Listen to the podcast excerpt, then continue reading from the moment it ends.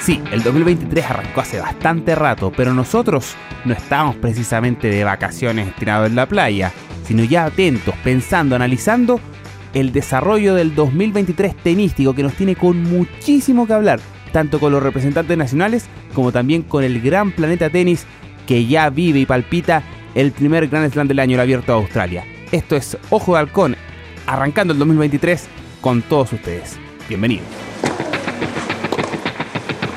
Toma tu raqueta y prepara tu mejor golpe. Acá comienza Ojo de Halcón, el podcast especializado en tenis con Carlos Madariaga y Benjamín Benzaquén.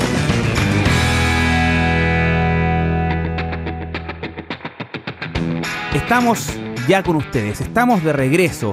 Claro, con un par de semanas de descanso, pero con muchísimo que dialogar, que analizar, que desmenuzar, mucho a lo cual ponerle el ojo de halcón, como hacemos desde hace algún tiempo junto a ustedes a través de las plataformas digitales en adn.cl, arrancando ya la temporada 2023 con el desarrollo a pleno del eh, Gran Slam que inaugura ya formalmente la temporada tenística, el Abierto de Australia, y hay muchísimo que dialogar junto a nuestro especialista, junto a Benjamín Mensaquén. Benja, ¿cómo estás?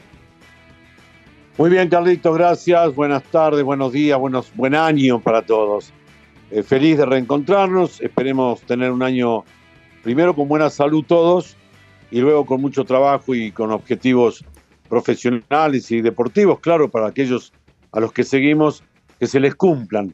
Eh, ya está abierto el Teatro Máximo del mes de enero, que es el Teatro del Abierto de Australia, eh, un escenario magnífico, un campeonato del Gran Slam, el primero del año, 53 millones de dólares australianos, algo así como 47, 48 millones de dólares a repartir para todos los tenistas hombres y mujeres que han comenzado la disputa de este evento magnífico en single dama, single caballero, doble dama, doble caballero y también los dobles mixtos. Así que aquí estamos, Carlitos.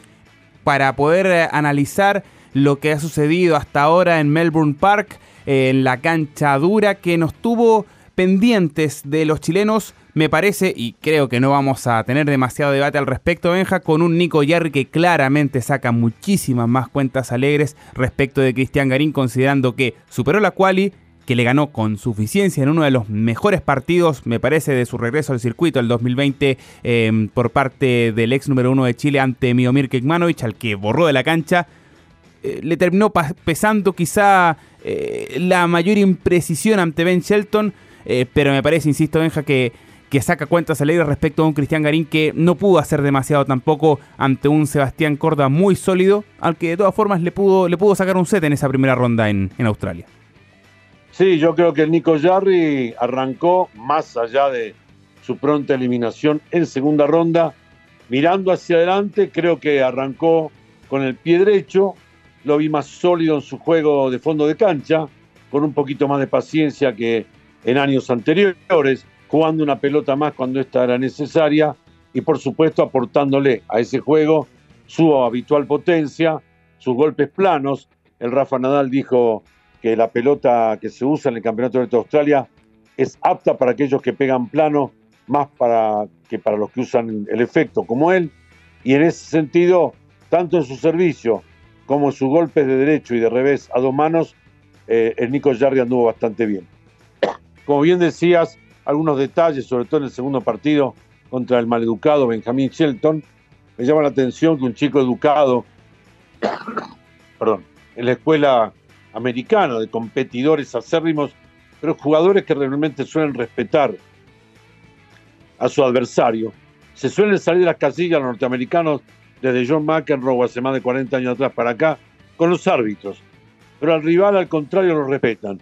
Este chico le gritaba los puntos en la cara no, y, a Nico y, y no solamente le gritaba los puntos, Benja, le gritaba en español un rato, que yo creo que no debe tener ni idea qué significa el vamos, pero además me llamaba mucho la atención que se molestara por, por los murmullos o los gritos entre saque y saque, una cuestión que a estas alturas es más que habitual eh, y que evidentemente se justifican que es Shelton, de 20 años, nunca había salido de Estados Unidos para competir y aún así le alcanza, con el nivel de torneos que tienen los norteamericanos, para ser 90 del mundo, 89 del mundo. Eh, pero me parece que también tiene que, más allá de la actitud, que también era bastante cuestionable a ratos, eh, tiene que también tener un poquito de, aterrizar a, la realidad. Me parece que Jarry mm, podría haber aprovechado un poquito más ese factor ambiental que, lo distrajo bastante por un rato a Shelton, pero que no fue suficiente para, para distraerle en los momentos claves.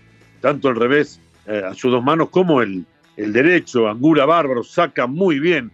En el momento del partido en que se complicó con el buen juego de Jarry, aportó al suyo con servicios fantásticos, nada que decir pero me pareció un irreverente que en algún momento también lo va a pagar, porque se lo hacen sentir aquellos que de repente tienen mejor juego y mayor peso que él. Em, ganó en tres sets, 7-6, 7-6, 7-5 en segunda ronda, pero a nosotros lo que nos importa fue el nivel de Jarry.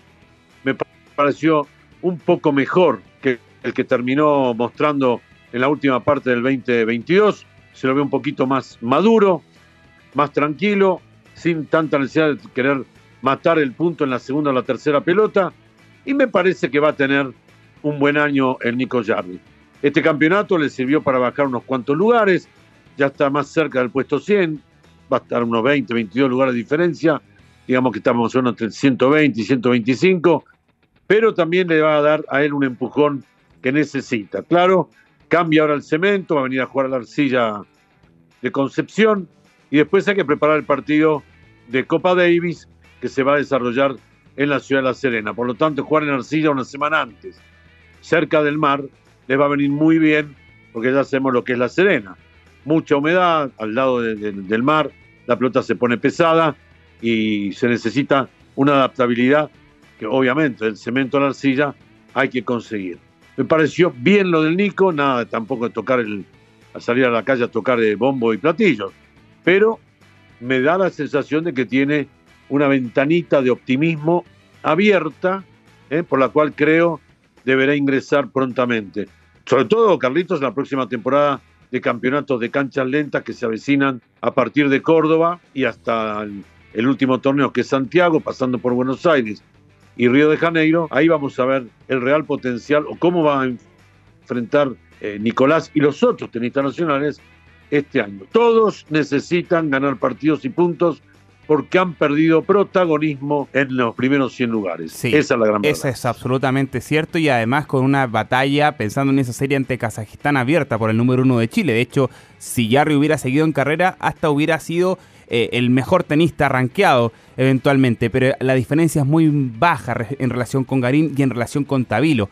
Y es eh, en relación a, Garín donde podemos también entrar a, a analizarlo que logró esbozar a ratos contra Corda, que me parece eh, a ratos Benja lo, lo, pasó en velocidad, cuando Garín perdió esas chances de quiebre que, le podrían haber significado haber estrechado más las cuentas y haber puesto más nervioso al norteamericano, este simplemente mm. zafó de la, del problema y, salió para adelante y no, no hubo marcha atrás eh, eh, para los destinos de, de Gago, ¿no?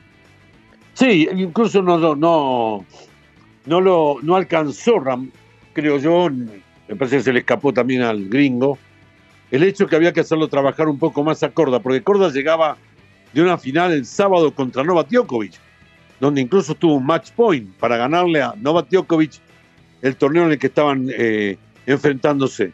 Y lo hacen debutar el lunes con una temperatura terrible. El lunes fue uno de los días de máximo calor en el abierto de Australia. Y me da la sensación de que, por el lado, en algún momento Sebastián Corda daba señales de estar ciertamente eh, cansado, de, estar sintiendo el partido que estaba jugando, más todo lo que traía, eh, no lo olvidemos, una final contra Djokovic, como mínimo te hace trabajar la cabeza, como mínimo. Em, y ahí faltó, creo yo, inteligencia eh, también del lado de la, de la dirección técnica de, de Cristian, hacer, hacerlo trabajar un poco más, moverlo un poco más, cansarlo, es uno, de los temas fundamentales en el tenis, que el rival, que tu rival no tenga las mismas piernas y la cabeza fresca eh, en el minuto 90 que en el minuto 1 es muy importante. Em, Corda después sacó a relucir sus golpes terriblemente planos, una derecha contundente, mejor saque tuvo que Garín. Sí, también. Y ganó el partido. Pero no te voy a decir que me disgustó mucho el planteo de Cristian en cuanto a, a sus golpes lo vi con la derecha otra vez moviéndola bastante. Tuvo buena actitud también, Eh, ¿ah? a diferencia de otros partidos, quizás actitud. sí estuvo, estuvo bien. Entonces a, a Cristian le tocó un cuadro difícil, un sorteo malo, eh, porque jugar con uno de los primeros 30 del mundo, 32 del mundo es malo. Y eso es lo que hay que tratar de cuidar. Cuando se llega al- otra vez a la posición en la que estuvo Cristian durante un, tres años, podríamos decir, que lo mantenga, porque si no los sorteos son siempre malignos, no benignos. No va a jugar en Concepción, ya está acá en, en Santiago y va a entrenar, se va a preparar ahora para el match de Copa Davis. Por lo tanto, Cristian va a estar dedicado en cuerpo y mente a eh, el partido contra Kazajstán, que se va a disputar, recordemos, en la ciudad de La Serena en la primera semana de febrero. Eh, después Garín aspira, claro, a, a poder jugar o calar la mayor cantidad posible de, de series de la gira sudamericana. Ahora está Córdoba, esperando, mí, porque en Córdoba está, pero en Buenos Aires no entró. Claro. Y, Y en Río ni hablar, que es una, que es peor todavía. TP500. Exa- Exactamente, hay que, hay que poner ojo con eso. Sí. Entonces él podría jugar Buenos Aires. Habrá que ver Córdoba, porque Córdoba está complicado. Terminan de jugar el domingo a la tarde, hay que llegar, eh, porque Córdoba empieza el lunes siguiente, al día siguiente termina la Copa Davis. Claro, ahora por lo menos ahí Eh, está en el cuadro. Por lo menos puede aspirar a eso. Eh, A diferencia, por ejemplo, el que está más complicado ahí está Vilo, que está en la quali. Tendría que irse antes. Sí, y Tabilo y- defiende 166 puntos. Exactamente, en la final. Porque llegó de la quali a Córdoba e hizo final. O sea, tiene puntos de quali y puntos del torneo. Es una locura de puntos que tiene que defender. Y vamos a ver, porque ahí sí que si Tabino no arrima a la parte final del campeonato, si es que lo puede jugar, repito, está la Copa de por medio, bueno, eh, se le va a complicar a Alejandro, va a perder muchos lugares de preponderancia y casi te diría que le va a costar entrar eh, ya a, a jugar Indian Wells y Miami Sí, eh, absolutamente. que es lo que tiene proyectado. Así que, bueno, no pinta con luz como hay ahora, con el gran sol del verano, el panorama para los muchachos en cuanto a lo, a lo puntual, que es ganar puntos y jugar torneos. Sí pinta mejor eh, para Jarry y un poco menos para Garín, pero también con un poquito más de optimismo lo que viene porque han dado algunas señales de mejoras en su juego y en su actitud. Vamos a ver, vamos a esperar. Tabilo también se fue rápido del Abierto de Australia. Eh, nos decía su entrenador, el Guille Gómez, que recién estaba saliendo de sus lesiones, que todavía no está al 100%, que están tratando de trabajar la parte física todavía. Así que fíjate, empieza un poquito más atrás. Y Tomás Barrios, bueno, con Tabilo, que ahora están los dos haciéndolo bien en el Challenger de Brasil. Eh, En Piracicaba el nombre. Lo tuvimos Sí. que aprender bastante esta semana ya. sí, tiene, tiene nombre de bebida tropical. Sí, tipo- caipiriña. Sí, Caipiriña, piña colada, en fin. tal cual. La cuestión es que la cuestión es que en el Challenger les está yendo bien. Están inscritos en el de Concepción la semana que viene. De hecho, en También, Brasil, bueno. valga el punto, están en cuartos de final ya instalados tanto Barrios como Tabilo. Veamos si es que pueden Claro. sumar puntos que, que les vendrían bien de colchón considerando todo lo que se viene. Que es bueno que puedan cosechar puntos en Brasil, porque jugar por 75 puntos que le da al campeón el, el torneo de Brasil y 100 que la semana que viene reparte al campeón. Concepción no es malo. Entendió que los dos tenistas chilenos pudieran, los dos, ojalá, jugar las finales, o uno de ellos. Es una forma de recuperar lo que no se pudo ganar en Australia. Claro, hay que trabajar durante dos semanas, hay que volar entre Brasil y Concepción en el medio para poder llegar. No es tan fácil. Pero bueno, es lo que tienen que hacer, es el esfuerzo que tienen que hacer ahora para volver a reubicarse. Para Tabilo, repito, son muchos los puntos que hay en juego. Eh, tiene también no, 90 puntos de la semifinal del campeonato de Chile, del, ATP de San Carlos de Apoquindo, situación a la que llegó el año pasado y perdió con, a la sazón el campeón, el español Pedro Martínez, y luego tiene que defender 50 puntos en la final del, del Challenger del Club Manquehue. Entonces, eh, para Taviro está más complicado que para Tomás, porque Tomás en este momento está jugando con ranking protegido y está entrando a los torneos. Este es el panorama de los cuatro tenistas chilenos base, también del equipo de Copa Davis.